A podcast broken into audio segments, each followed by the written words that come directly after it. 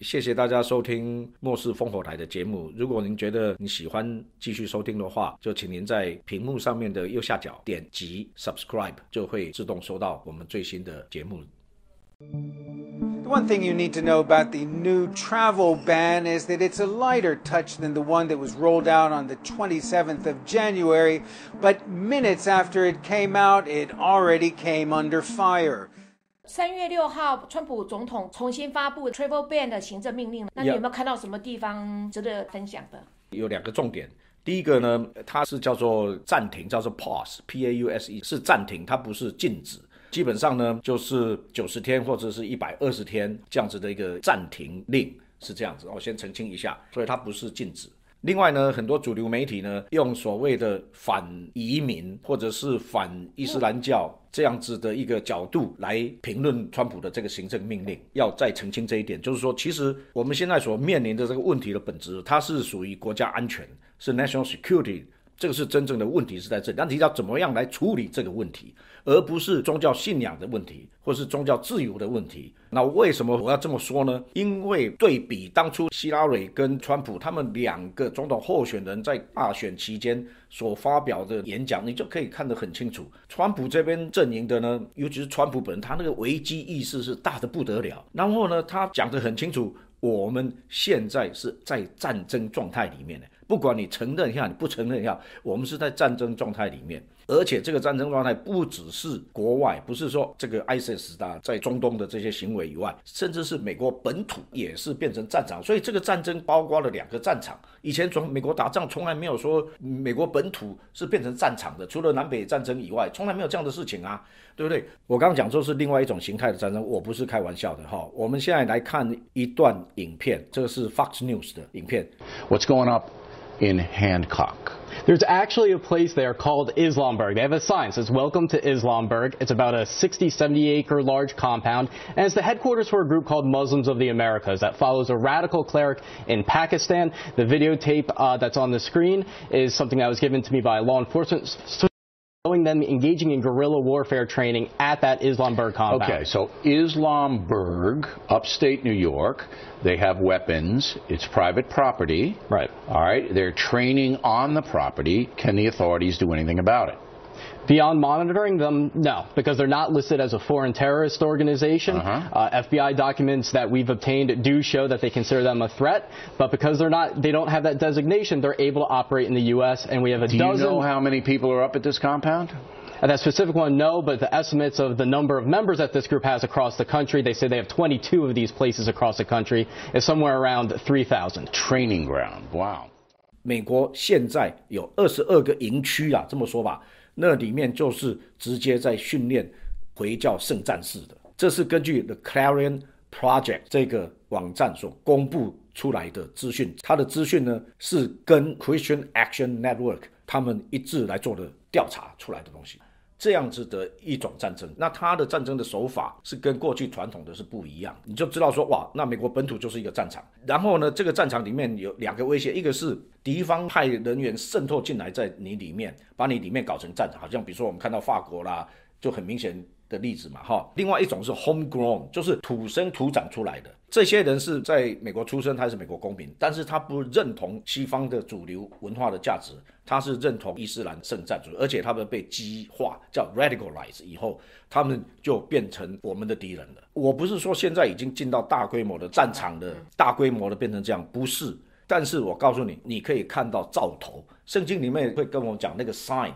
所以说，你看到这个过去从来没有看过这个世代特有的征兆，就是刚刚冒出头来。可是这个东西冒出来以后，你如果不去把它指认出来，而且把它对付掉的话，那它在几年时间它会快速蔓延，快速蔓延以后，它就变成一个地区性的问题出来。下一步再蔓延下去的时候，那个时候你就很难收拾了，它就变成一个普遍性的一个现象。所以再一次我说，你回头看欧洲，欧洲现在的情况，现在就是越来越明显变成这个样子了。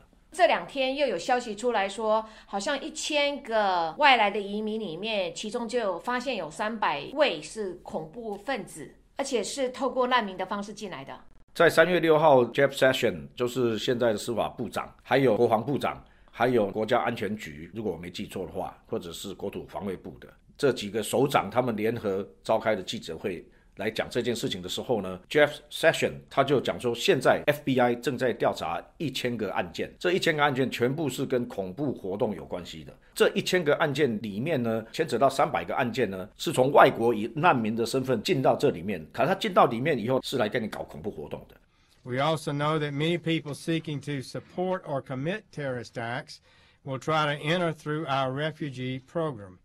In fact, today more than 300 people according to the FBI, who came here as refugees are under an FBI investigation today for potential terrorism-related activities.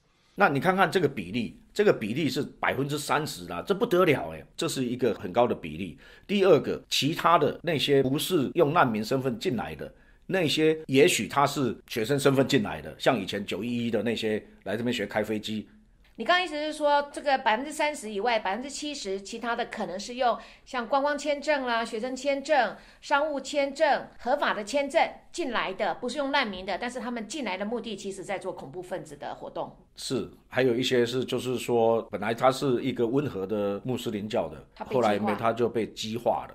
这里我们来看一下，二零一五年十月份，Jeff Sessions 就是现在的司法部长，当时呢他还是参议院议员啦，还没有当部长。他在国会里面来质询美国国土安全部的主任 Director，他叫 Matthew Emrich。我们大家来看一下。Crisis.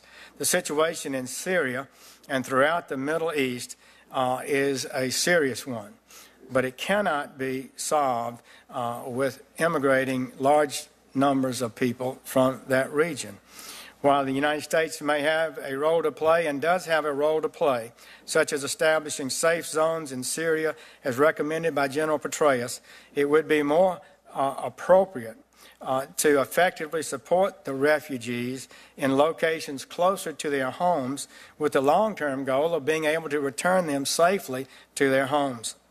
That is why the Middle Eastern nations clearly must take a larger role and a lead, actually, in resettling their region's refugees. It's not sound policy. Jeff Sessions 呢，他一开始就表达了立场。他说，美国的一般的民众，还有他本人，他都认为说，对于难民的问题呢，最好的处理方式不是说无限制的，或是大量的让他们涌进来你的国家，因为那样子会造成经济、还有安全、还有社会这三方面很多的副作用。这个你根本就没有办法去应付好的、处理好的。最好的方式是成立所谓的 safe zone。那 safe zone 的意思就是一个安全地区，他是说要在那个地区 in the area，比如说现在在中东就是有这么多的难民到处流离失所，那就是在中东这里跟中东的这些国家，沙地阿拉伯啦、埃及啊，说大家讲一讲嘛，用一个区块出来，这边呢就所有的难民可以逃到那里，而且他们可以有安全，一样可以呃过一个比较正常的生活。等到叙利亚的问题还有 ISIS 的这个问题被解决掉以后，这些人呢又可以。回到他们原本的家乡里面，不需要说被连根拔起移植到别的国家去。所以像这样子的方式呢，我我就觉得说，哇，这个 Jason 讲的是很有见地的话，这样子是非常具体可行的，而且可以帮助最多最多的难民。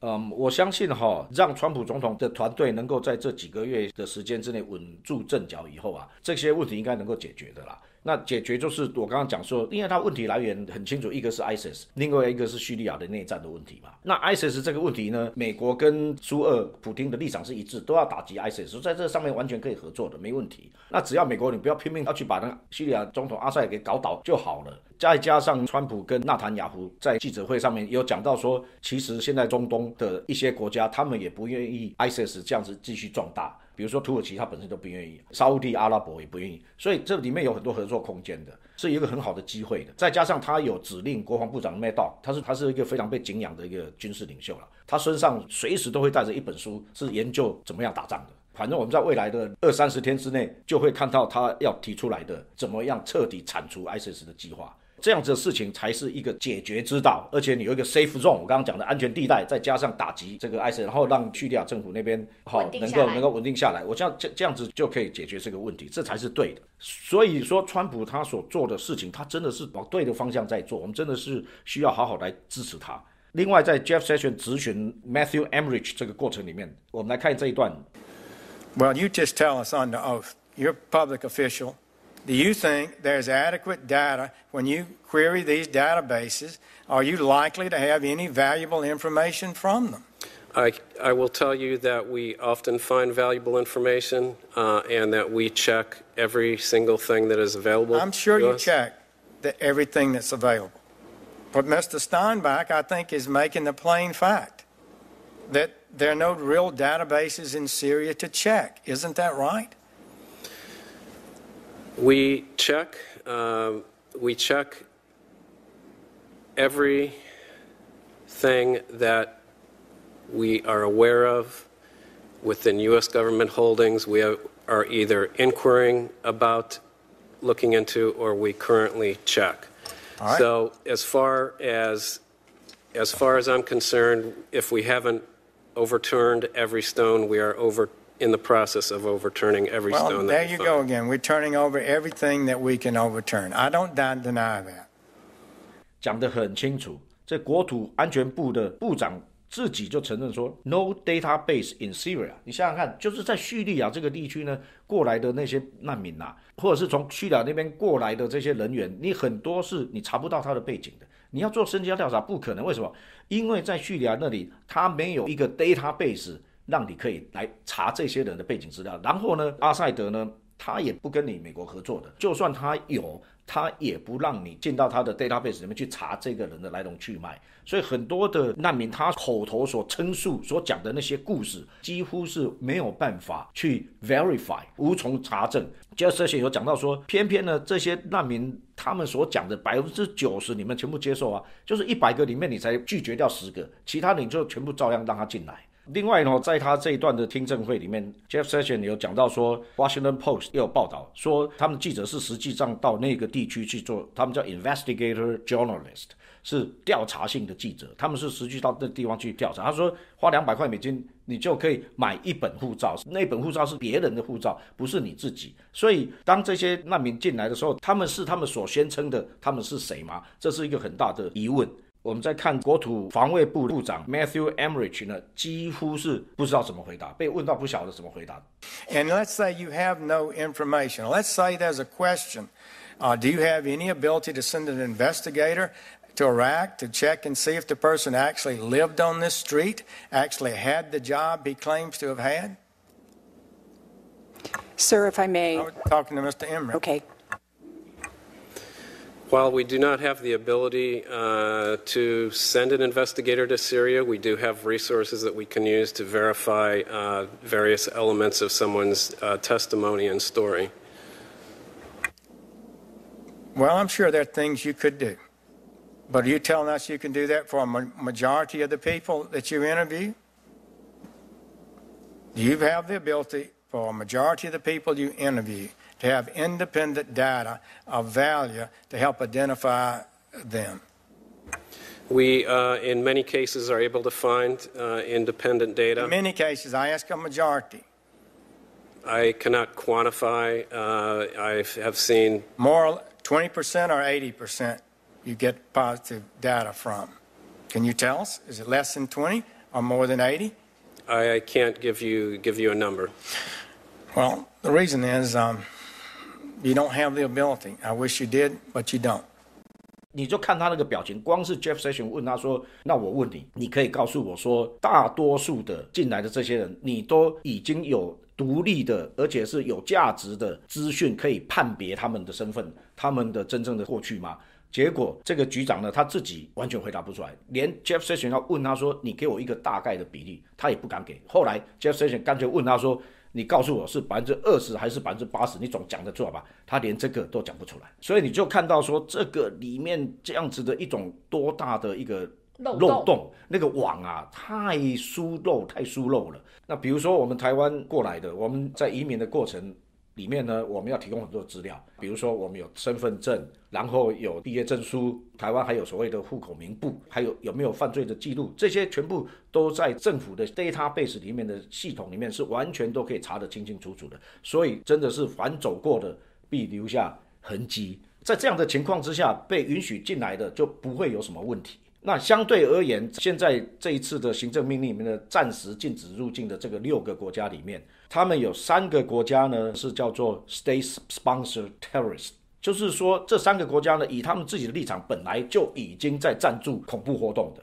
他们所赞助的恐怖活动呢不只是只有 ISIS 而已，另外呢还有 h a s b a l a Al Qaeda，就是凯达组织。那 h a s b a l a 是在黎巴嫩北部的，那个是伊朗在支持的，还有比如说 Hamas。这里面哈哪三个是 state sponsor terrorist？第一个是伊朗，第二个是苏丹，第三个是叙利亚。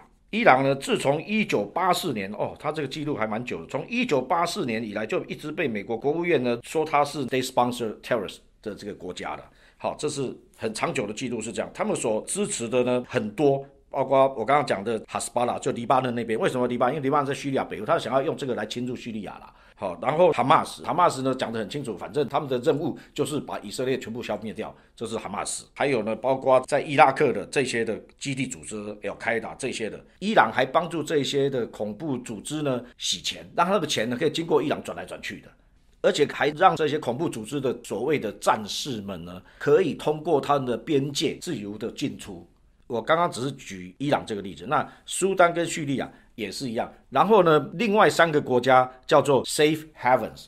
Safe Haven 就是说他们的安全天堂，就是也门、利比亚跟索马利亚这三个国家呢。虽然他们不像其他的三个国家是那么的官方性的来支持恐怖的活动，但是这三个国家呢，他们是很容易让这些恐怖分子在那里面居住，而且呢不受到干扰，而且对他们讲很安全的。一个地方，因为这三个国家呢，他们国家里面都有很多问题，比如说也门，这个也门打仗不知道里面也打了很多年了，叙利亚也是，所以很多的地方是政府官方单位力不从心，他不能够有效的掌握到的一个地区。甚至呢，他们还可以占据了你这个政府部门。那他们占据了你这一个省以后，或者是这个省里面某一个县啊什么之类，那里面也有地方政府在里面啊。那他用这个地方政府去发签证、发那些假的资料、护照或者做那些假的东西，根本就查不出来的。他出的文件是真的，可是里面的资料是假的，所以我才称他们说他们是真的假的。那为什么他特别提到九十天或一百二十天呢？这个其中有什么玄机吗？这个九十天的时间呢，川普总统他就讲说，他的这个团队需要这个时间。等一等，我要先搞清楚我这个网，所谓的过滤的网啊，到底哪边有破洞，破了多大，哪边不够密，哪边有问题，他先要把这个网全部给他搞清楚再说，从这个里面再重建一个标准出来，而且这个标准是说真的是可以达到有效的过滤，不应该进来的就是不让他进来，这个是很有道理的。嘛，哈，因为你想想看，比如说你家，你家你有可能说门都开开的，然后就是谁要进来都可以，然后你不晓得他的来历、他的底细，什么都不知道，他就可以随便进出你家吗？而且不只是进你家，还住你家呢，有可能吗？用这常识来看就知道了。所以我不晓得这些主流媒体这些的反川普的行为这样子动作的人，我不知道他脑筋里面在想什么。所以我才说哈，不要被所谓的一种意识形态把你的眼睛给弄瞎了。其实讲到这个哈，其实我有一点感动是这样，就是到末世的时候有一个很大的征兆，最大最大最大的征兆是是什么？你知道吗？陷入迷惑。对，就是 deception，就是陷入迷惑，就是你搞不清楚，就是说本来可以很清楚的事情，对跟错是很清楚的事情，反正这个世代的征兆，很多人他会陷入这样子被欺瞒或迷惑里面。你知道吗？所以他把好的当做坏的，坏的当做好的，然后把把对的当做错的，错的当做对的。现在是有这样子的一个时代的征兆，所以你才会看到说这个明明白白应该很清晰、很正确的事情，为什么还要被这么多人来反对？我觉得这本身就是一个末世的征兆之一啊。他这个新的行政命令里面还有几点值得提一下。他从三月十六号二零一七年开始生效这个新的行政命令，来取代旧的行政命令。那这是一个很聪明的做法，因为这个东西呢卡在法院里面，因为法律的程序的时间太长，所以呢这是很好的一个方法，就是你直接就用一个新的行政命令，然后修改里面的一些内容，就是过去法官对他有意见的部分，他把它修整一下，然后新的行政命令取代旧行政命令，时间上面迅速有效，马上可以出菜。我相信这一次呢应该是不会有问题的。这个行政命令呢，应该是不会被推翻的。为什么？两点。第一点呢，之前的把它限制它这个行政命令的那个理由呢，他已经把它给修改过。所以呢，你如果再来反对它的时候，你是没有理由的，因为你会推翻你自己原来的这个判决。这是第一个。第二个呢，那个时候 Jeff Sessions 司法部长还没有就任。所以呢，根本也没有办法去直接来对抗这个 case。司法部长他就可以代表行政部门，是总统下面内阁的人员啊，所以他会根据宪法或者是根据美国法律，他就会出来护卫川普的这个行政命令绝对没有违宪啊。另外呢，就是绿卡的持有者呢，也不会受到行政命令的影响。如果在一月二十七号，二零一七年美国东岸时间下午五点，在这个时间点之前没有拿到签证的呢，还有你现在手上没有有效的签证的话，这两个族群暂时在九十天之内都没有办法入境美国。另外呢，在现在开始的二十天之内，美国国土安全部它会进行全球性的。一个国家一个国家一个国家的要来检查他们的身份识别系统是不是是真的那个资讯是可以符合他们这个国土安全部所要的那样子正确性，他们要来审核这个，然后再根据这样子呢，再来对于不同的国家，它可能会有不同的在设限或者是怎么样调整。那我个人觉得说这个是非常负责任、有效率、很对的一个做法。国土安全部呢，每一百八十天呢，他会发布一个讯息。那个讯息是要来告诉美国民众说，这一百八十天之内呢，有多少的是持有外国人身份的这些人呢，是被控诉。或者是已经直接被定罪，这些罪呢是直接跟恐怖活动有关系的。然后呢，这多少人被驱逐出去？我觉得这也是川普很有智慧的做法，因为他有这些资料公布的时候，越来越多的原来搞不清状况的美国民众呢会更清楚，原来不晓得说哇，真的是有这么多的恐怖分子在里面活动，那所以就会越来越形成一个要支持川普的这样的一个共识。所以我觉得呢，真理就是 power，truth is power。越来越多人了解真相以后，他们就会站在真相这一边，而且他们会有办法做正确的判断跟选择。好，那最后呢，就讲到跟基督徒有关系的，在之前的那个行政命令，他本来在文字里面特别有讲的一个，就是说在那那些地区，如果说他是因为他不是属于那地区的大多数人所信仰的宗教，因为这样子他被逼迫，这样子的可以放到优先上面去。那其实你如果看这些中东这些国家。最严重逼迫跟好像屠杀灭种似的这样子有系统的 genocide 是哪一个族群？就是基督徒啊。他虽然没有讲基督徒这个字，但是呢，这是很有智慧的一种说法，而且大家没有什么好反对的嘛。可是这一次呢，这里面那句拿掉，但是他留下一个更有弹性的空间，就是说这里面我们刚刚所讲的这些暂时禁止入境这些措施，还有难民这个政策呢，还有可以有例外的，有 exempt 不在这个限制里面，那个。他就有授权这个国土安全部还有国务院，他们就是 case by case，完全可以个案处理。这样子的话，还是可以让这些濒临灭种的基督徒们，他们还是能够进来。其实最应该给难民身份是这些人，可是，在过去进来的那么多的这些的难民里面，基督徒不到百分之三，绝大多数还是穆斯林教的。我在这个节目一开始就提到说，这是国家安全问题，而且这是另外一种形态的战争。这个部分呢，我们在未来呢会更详细的跟各位解说，我会从不同的层面来跟各位解析这个事情，而且提出证据。